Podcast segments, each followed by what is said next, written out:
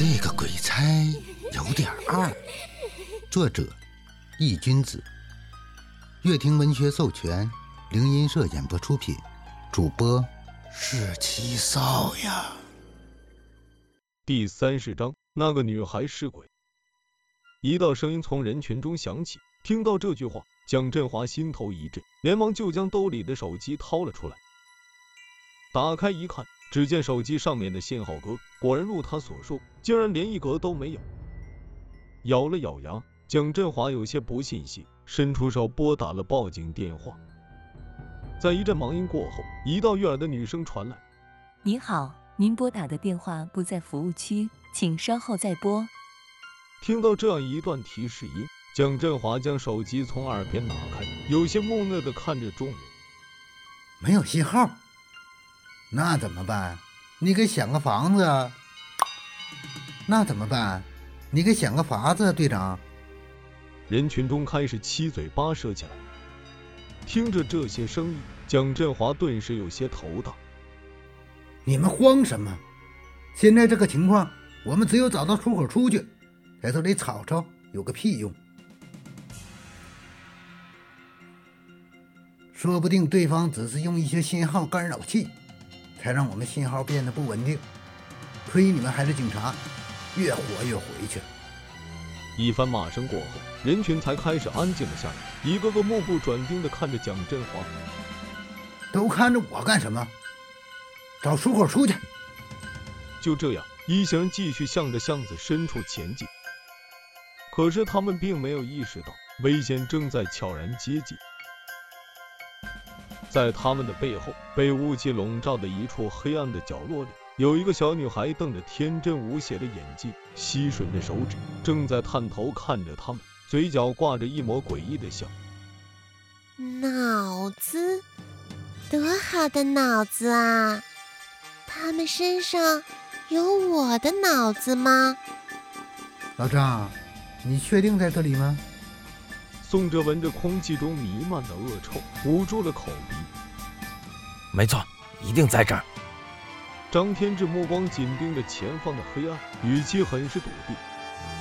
张天志伸手从腰间挎着的黄色布袋里拿出一张符纸，拿在手里折叠了几下，顿时一只褐火人出现在手里。这啥玩意儿？宋哲有些好奇的问道。一种道术，它可以帮助我们找到那只鬼。张天志笑了笑，说道。说着，张天志一手托着纸鹤，另一只手伸出手指，轻轻地点在了鹤的头顶。就见一股青灰色的流光浮现，汇聚在他的指尖，进入鹤的身体，消失不见。随着那股流光钻入鹤的身体后，原本是符纸折叠的它，竟然像是有了生命一般，竟然扑腾着翅膀飞了起来。宋哲顿时被这一幕给惊住了，这么神奇？张天志轻笑了一声，有些调侃的看向了宋哲：“想学吗你？我教你啊。”宋哲不学。张天志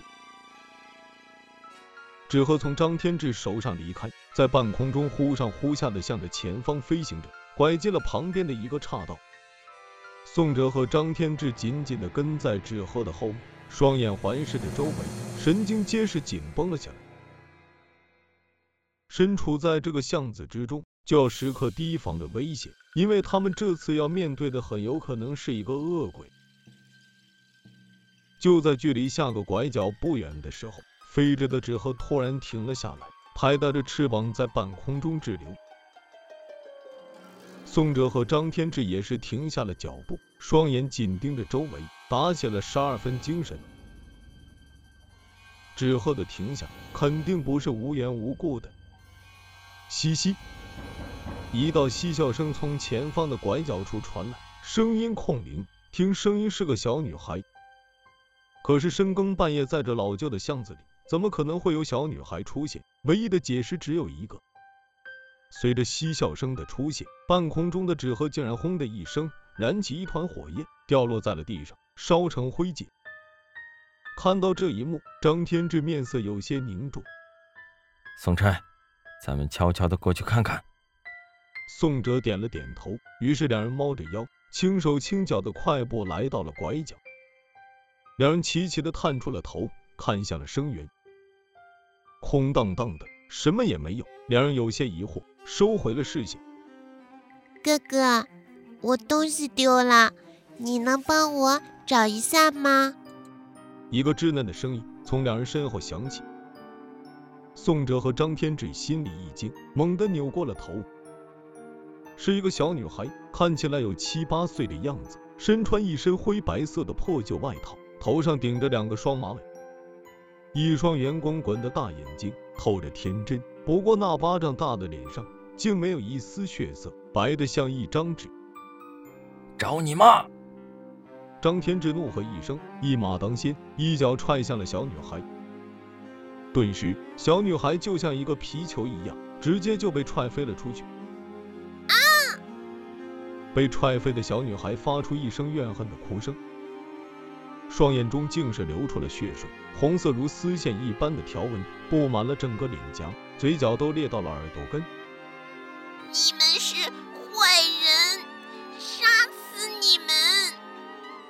小女孩怨恨的声音回荡在巷子中，身上鬼气森森，冒出阵阵黑烟。鬼差令降鬼！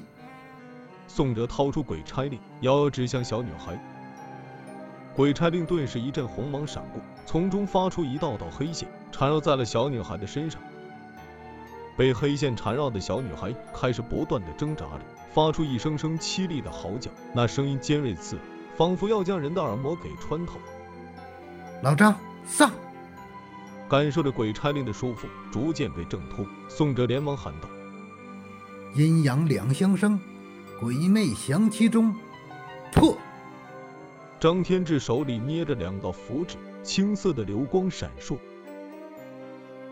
大手一甩。两张符纸就稳当当的贴在了小女孩的身上，砰！符纸落在小女孩的身上，顿时爆炸开来。小女孩身上的鬼气一散，奋力的挣脱了束缚，一双眼睛怨毒的看着宋哲二人。紧接着，她趴在地上，四肢起立爬进了黑暗之中，消失不见。老张，愣着干啥呀？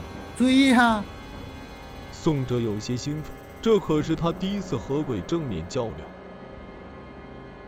张天志此时的面色却有些凝重。宋差，你有没有感觉有什么不一样的地方？宋哲愣了一下，纳闷道：“哪里不一样？